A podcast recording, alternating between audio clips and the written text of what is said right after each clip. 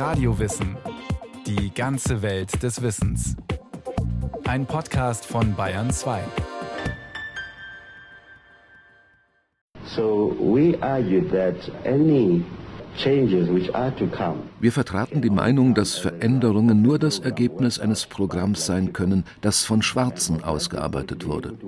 Und damit schwarze Menschen von einem solchen Programm profitieren können, müssen sie in der Politik vor allem jenes Element überwinden, das gegen sie arbeitet und das ist das psychologische Gefühl der Unterlegenheit, das vom System absichtlich aufrechterhalten wird. Macht und Ohnmacht haben immer auch eine psychologische Seite. Der schwarze Südafrikaner Steve Biko wusste dies nur zu gut. Er war davon überzeugt, dass die wirksamste Waffe in den Händen der Unterdrücker das Bewusstsein der Unterdrückten ist. Denn die stärksten Ketten, die uns fesseln, liegen in der eigenen Psyche. Biko gilt als Mitbegründer und prominentester Sprecher des Black Consciousness Movement, einer Bewegung, die es nicht länger hinnehmen wollte, dass in Südafrika eine Diktatur Weißer das Bewusstsein der schwarzen Bevölkerung nach Belieben manipulierte. Black Consciousness verstand sich als Philosophie der Befreiung, frei von den Vorstellungen der Weißen vom Wesen der Schwarzen und ihrer Definition von deren Platz in der Gesellschaft. Das Selbstbild eines Menschen, dem ständig suggeriert wird, er sei im Grunde auf allen Ebenen minderwertig, verändert sich. Steve Biko konnte tagtäglich miterleben, was eine Ideologie aus Menschen macht, denen sie das Menschsein abspricht. Wie ein lähmendes Gift kroch die Arroganz der Weißen in die Gehirne und Herzen vieler Schwarzer. Genau hier wollte das Black Consciousness Movement ansetzen. Die einzige Möglichkeit, diese Situation zu überwinden, war ein neuer Blick auf den Schwarzen im Hinblick auf die Frage, was in ihm selbst der Grund dafür ist, dass er sich nicht entschieden genug gegen die Erniedrigung wehrt. Die Frage, was der verächtliche Blick des anderen für die eigene Selbstwahrnehmung bedeutet, beschäftigt auch Psychologen und Philosophen. Für die Rassismusforschung ist sie ein zentraler Ansatz. Wer Diskriminierung beenden will, muss auch die eigenen Denk- und Reaktionsmuster analysieren. Es geht darum, dass man diese Art von, naja, Gehirnwäsche sozusagen, ideologischer Gehirnwäsche, auch in der Art und Weise, wie ich meinen eigenen Platz in der Welt begreife, in der Lage bin zu begreifen, wie ich mich selbst ins Verhältnis setzen kann zur Welt. Das muss ich erstmal verändern. Antje Schumann lehrt und forscht als Professorin an der sozialwissenschaftlichen Abteilung der Universität Witwatersrand in Südafrika. Sie befasst sich unter anderem intensiv mit den Mechanismen rassistischer Diskriminierung. Das eigene Bewusstsein zu verändern, ist eine der schwierigsten Aufgaben, denen sich ein Mensch stellen kann. Viel leichter als die Arbeit an sich selbst erscheint oft der nach außen gerichtete Kampf, der Kampf gegen einen Gegner. Black Consciousness erinnerte Schwarze daran, dass sie zuerst ihren eigenen Geist befreien mussten, bevor sie auch politisch frei sein konnten. Also die jahrhundertealte Unterdrückung von Menschen wurde auf eine andere Art und Weise, nämlich in dem, was macht sie mit den Menschen? Was hat es für Auswirkungen auf die Menschen? Der Mensch als Objekt und als Opfer von Rassismus wurde von Black Consciousness ins Zentrum gestellt und dann aber sozusagen mit Handlungsmacht ausgestattet, indem es darum ging, ich nehme mir Handlungsmacht, indem ich mich selbst anders definiere. Weiße Südafrikaner definierten Schwarze in der Regel als faul, dumm und unehrlich. Ihr größter Fehler aber war, dass sie nicht weiß waren.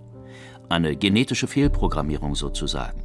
Denn weiß war die Norm, alles andere eine Abweichung. Weiß waren die, die Macht hatten. Politiker, Militärs, Industrielle. Sogar der gekreuzigte Christus war weiß. Der Teufel dagegen natürlich schwarz. Das Beste, was ein Schwarzer tun konnte, war, wenigstens innerlich so weiß wie möglich zu werden. Das war die Botschaft, die die weiße Minderheit der schwarzen Mehrheit übermittelte. Millionen Schwarze, die seit Jahrzehnten in einem Klima der absoluten Hoffnungslosigkeit lebten, verloren das Bewusstsein der eigenen Kraft und Würde. Steve Biko, aus einfachen Verhältnissen stammend, wollte dieses Gefühl der Ohnmacht und Entfremdung korrigieren. Seine Vision von einem neuen schwarzen Selbstverständnis entfaltete sich zu einem Zeitpunkt, als das Apartheidsystem entschlossener denn je die Privilegien der Weißen verteidigte. Black Consciousness Movement bezieht sich speziell auf eine bestimmte Bewegung, politische Bewegung, aber auch soziale, kulturelle Bewegung in Südafrika zur Zeit des Anti-Apartheidskampfes. Ich finde es schwierig, es direkt zu übersetzen ins Deutsche. Natürlich kann man es buchstäblich übersetzen. Also Consciousness, Englisch, Bewusstsein. Und ich denke, das sagt schon auch viel aus darüber, um was es dieser Bewegung eigentlich geht. Es geht darum, politisches Bewusstsein herzustellen über die eigene Unterdrückung auf der Grundlage von rassistischer Diskriminierung und aus dieser Herstellung von Bewusstsein, also einer Veränderung auch des eigenen internalisierten Minderwertigkeitsgefühls durch Jahrhunderte von Sklaverei und Kolonialismus und dann eben Apartheid in Südafrika, daraus dann eine Stärke zu gewinnen, die dann auch einen politischen Systemwechsel ermöglicht. Schwarzer Widerstand gegen weiße Dominanz war in Südafrika kein neues Phänomen. Bereits 1912 war in Südafrika der Vorläufer der späteren Widerstandsbewegung ANC gegründet worden. Der ANC, eine der ältesten afrikanischen Befreiungsbewegungen, kämpfte damals gegen die britische Kolonialherrschaft. Wer sich an dem Kampf beteiligen wollte, war willkommen, unabhängig von der Hautfarbe. Viele Weiße waren in Führungspositionen. Historische und aktuelle Vorbilder für ein Aufbegehren der Schwarzen gab es aber auch in den USA und in vielen afrikanischen Ländern, die sich nach dem Zweiten Weltkrieg die Unabhängigkeit von den Kolonialmächten erkämpften in den USA hatten wir Dubois, ähm, Garvey und so weiter und so fort. Also verschiedene Denker und heute würde man sagen Aktivisten, die die Tradition des Panafrikanismus mit begründet haben. Wir haben aber in Nordafrika und dann Frankreich, frankophones Afrika, haben wir Leute wie Franz Fanon, ganz, ganz wichtig zu nennen, mit Sicherheit als einer der ähm, Vordenker. Dann haben wir andere Konzepte wie Negritude. Also es gibt verschiedene rote Fäden.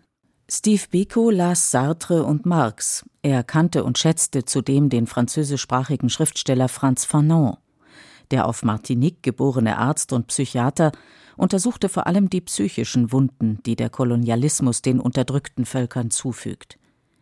In Büchern wie Schwarze Haut, weiße Masken und Die Verdammten dieser Erde seziert Fanon Ausbeutung und Entmenschlichung. Auch wenn britische und niederländische Siedler in Südafrika von Anfang an Rassentrennung praktiziert hatten, zur offiziellen Staatsdoktrin wurde die Apartheid erst, als die burischen Nationalisten 1948 die Parlamentswahlen gewannen. Die Nationalisten hatten während des Zweiten Weltkriegs offen mit dem deutschen NS-Regime sympathisiert und erließen nun eine Reihe von Rassegesetzen. Wer nicht weiß war, musste in bestimmten Gegenden wohnen, durfte keinen Angehörigen der weißen Bevölkerungsgruppe heiraten, erhielt eine nur minimale Schulbildung, besaß kein Wahlrecht, musste sich mit den schlechtesten Jobs durchschlagen und war den Schikanen von Behörden und Polizei ausgeliefert. In den 50er Jahren wurden dann diverse Gesetze durchgeführt, die Rassentrennung ideologisch, sozial, politisch, ökonomisch, geografisch voll etabliert hat. Und das hat sich dann in den 60er Jahren ähm, ausgedrückt, unter anderem, indem Millionen von Menschen zwangsumgesiedelt wurden. Das Land wurde neu aufgeteilt. Schwarze Leute wurden nicht mehr als Bürger von Südafrika anerkannt. Es wurden Homelands gebildet äh, und so weiter. Die politisch aktiven schwarzen Südafrikaner wehrten sich. Doch sie verfolgten unterschiedliche Strategien. So betrachtete der ANC, der unter anderem Massenstreiks organisierte, weiße Kommunisten als willkommene Verbündete. Dagegen vertrat der Pan-African Congress PAC die Philosophie Afrika für Afrikaner. Er wollte eine radikalere, rein schwarzafrikanische Organisation. Auch in den USA führten Afroamerikaner den Kampf um Gleichberechtigung auf unterschiedliche Weise. Während Martin Luther King und die amerikanische Bürgerrechtsbewegung auf den gewaltfreien Dialog setzten und eine Integration der Afroamerikaner in die Gesellschaft forderten, stellten radikalere Gruppierungen wie die Black Power Bewegung auch das kapitalistische System in Frage Antje Schumann? Das waren Leute, die sagten, Rassismus ist nicht nur eine Frage von gleiche Gesetze und gleiche Rechte haben, sondern Rassismus ist auch eine soziale Struktur und die müssen wir verändern. Und es gab da drinnen dann auch anders wie beim Civil Rights Movement eine ganz klare Klassenanalyse, zumindest in Teilen der Black Power Bewegung, die auch eine schwarze Arbeiterklasse als die neue Avantgarde konzeptualisiert hat, die auch das kapitalistische System verändert. Die schwarze Widerstandsbewegung in Südafrika beobachtete die Vorgänge in den USA aufmerksam. Biko erklärte später, es habe zwar Unterschiede gegeben, doch sei das Black Consciousness Movement zweifellos vom Kampf der Schwarzen in den Vereinigten Staaten beeinflusst und inspiriert worden. Im März 1960 kam es bei einer Demonstration zum Massaker von Sharpeville. 69 Schwarze wurden erschossen, zahlreiche weitere verletzt. Anlass waren die sogenannten Passgesetze, wonach schwarze Südafrikaner in den Städten jederzeit einen Pass bei sich haben mussten, um ihre Aufenthaltsberechtigung nachzuweisen. Andernfalls konnten sie umgehend verhaftet werden. Wenig später rief die Regierung den Notstand aus und ließ rund 18.000 Streikende festnehmen. ANC und PAC wurden verboten. Die Mitglieder mussten in den Untergrund abtauchen oder ins Exil flüchten. Es folgte eine Zeit der politischen Lähmung. Das Black Consciousness Movement, das nie eine offizielle Partei war, erinnerte die Schwarzen in dieser Situation daran, dass ihre Stärke in der Solidarität und Geschlossenheit lag. Es wurde sehr, sehr viel auf schwarze Selbsthilfe ausgerichtet. Es ging darum, Community-Strukturen aufzubauen vor Ort, wo Schwarze Schwarze helfen, schwarze Leute sich in ihren Communities unterstützen und dann aus diesem konkreten Handeln heraus auch wieder eine Stärke entwickeln. Während ANC und PAC in die Illegalität verbannt waren, diente Black Consciousness als Sammelbecken für den schwarzen Widerstand. Vor allem die junge Generation, viele Studenten, fühlte sich angesprochen. Der ANC und seine Methoden schienen manchen veraltet, die Menschen in den Ghettos hatten zuweilen den Eindruck, der ANC habe sich weit von ihrem Leben entfernt. ANC im Rolls-Royce wurden Funktionäre in Anzügen und schicken Autos genannt. Zwischen den alten Parteien und der neuen Bewegung kam es zu Spannungen. Der ANC war nie in konkreter und direkter und ausgesprochener Ablehnung, aber es war ein ideologischer Konflikt, ganz eindeutig.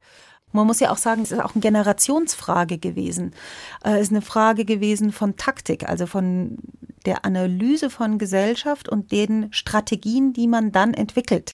Während ANC und PAC die Befreiung Südafrikas vom Apartheidsystem als wichtigste Aufgabe ansahen, war es für Black Consciousness unerlässlich, zunächst die Identität der schwarzen Südafrikaner neu zu definieren.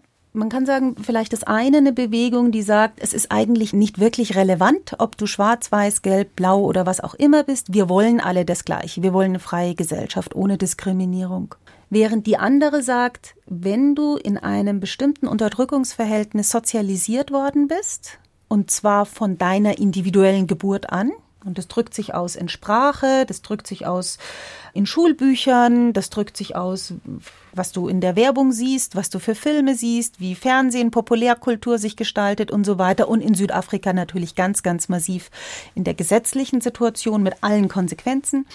Das heißt, wenn du als Individuum in diese Diskriminierung hineingeboren wirst und sie erlebst jeden Tag, gleichzeitig ist aber auch ein strukturelles Machtverhältnis ist von Diskriminierung, was seit Jahrhunderten existiert, dann kann man sowas nicht einfach nur mit gutem Willen äh, mal eben so, wir wollen ja alle das Gleiche wegwischen.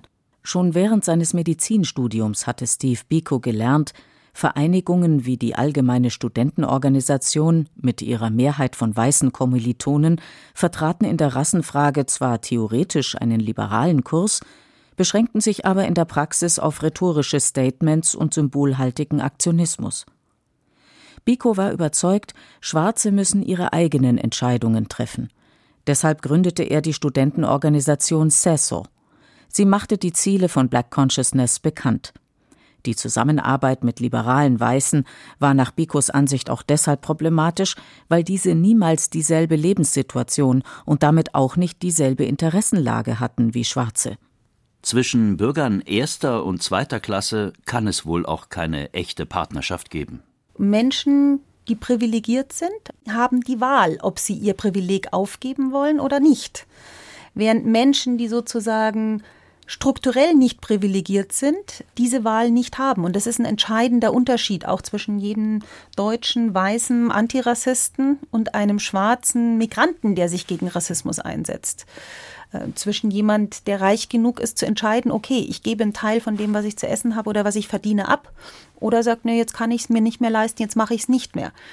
Also die Art, wie man Privilegien versteht und den Kampf gegen Privilegien versteht, die politisch-strategische Taktik, die man dann aus dieser Analyse zieht, führte dazu, dass Black Consciousness gesagt hat, genauso wie Black Power auch erstmal, bevor wir uns als Gruppe in die Gesellschaft hineinbegeben, müssen wir erstmal unsere eigenen Reihen schließen und zu uns selbst finden. Im Vordergrund standen dabei psychologische Prozesse.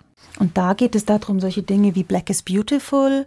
Wir kennen das natürlich sehr, sehr viel populärer in Deutschland über die USA, beispielsweise den berühmten Afro von Angela Davis, das sogenannte Wir müssen unsere Haare nicht mehr kletten, wir müssen unsere Haare nicht mehr chemisch behandeln, damit sie so aussehen wie die Haare von Weißen. Wir sind stolz auf unsere Haare, wir sind stolz auf unsere schwarze Haut und ähnliches. Genauso wie man das auch in der Frauenbewegung und anderen Bewegungen dann äh, sehen konnte. Es geht darum zu sagen, so wie wie ich bin, ist das okay. Und es ist sogar nicht nur okay, es ist sehr viel mehr als okay. Ich drehe die Negativzuschreibung um in etwas Positives.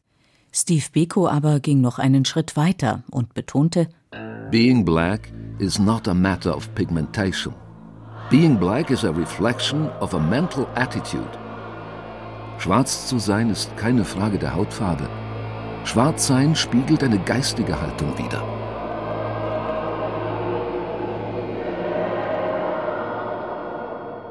Biko war sich bewusst, dass der Begriff Schwarz von den Weißen bis in die Sprache hinein mit negativen Bedeutungen belegt worden war.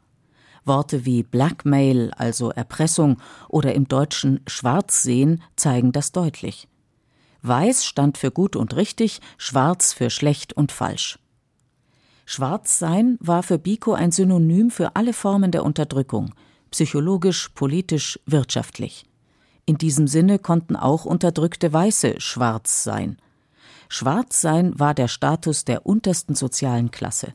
Es war kein Zufall, dass sich Black Consciousness Hand in Hand mit der Theorie einer schwarzen Theologie entwickelte. Für viele verwischten sich die Grenzen zwischen politischer und religiöser Befreiung. Die Forderung der Befreiungstheologie, jedes Volk müsse sich seiner eigenen Würde bewusst werden, war eine Absage an die Politik der Apartheid.